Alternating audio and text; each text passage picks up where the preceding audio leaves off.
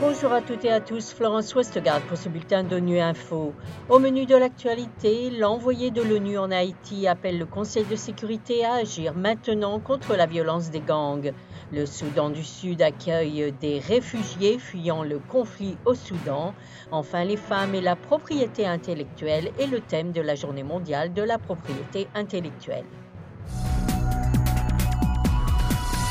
Prenant la parole devant le Conseil de sécurité pour la première fois depuis sa prise de fonction, Maria Isabel Salvador, représentante spéciale du secrétaire général pour Haïti, a lancé un appel à l'action mercredi et insisté sur l'urgence du déploiement d'une force internationale spécialisée autorisée par le Conseil.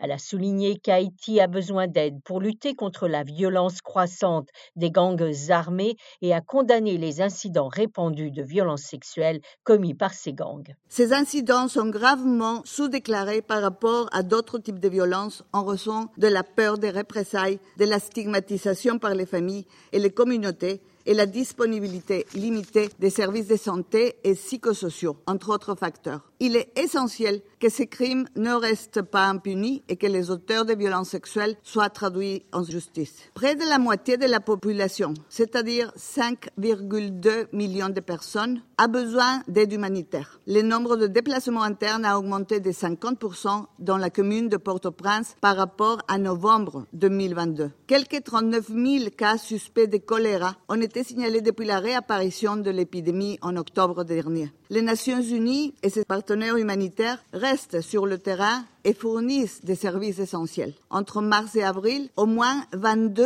missions d'urgence ont été menées dans des zones contrôlées par des gangs à Port-au-Prince.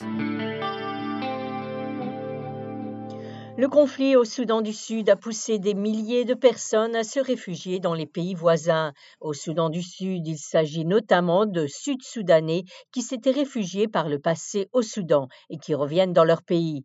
L'ONU s'attend aussi à l'arrivée de dizaines de milliers de Soudanais, comme l'explique la représentante de l'Agence des Nations Unies pour les réfugiés au Soudan du Sud, Marie-Hélène Vernet. Pour le moment, c'est les Sud-Soudanais qui reviennent. En grande partie des réfugiés, c'est des réfugiés qui étaient au Soudan depuis décembre 2013, qui sont en train de revenir. Et effectivement, ce que l'on prévoit, selon la dynamique du conflit, mais dans notre scénario qui on pense est le plus probable, ce que l'on prévoit, ça serait jusqu'à 45 000 réfugiés soudanais qui arriveraient au Sud-Soudan.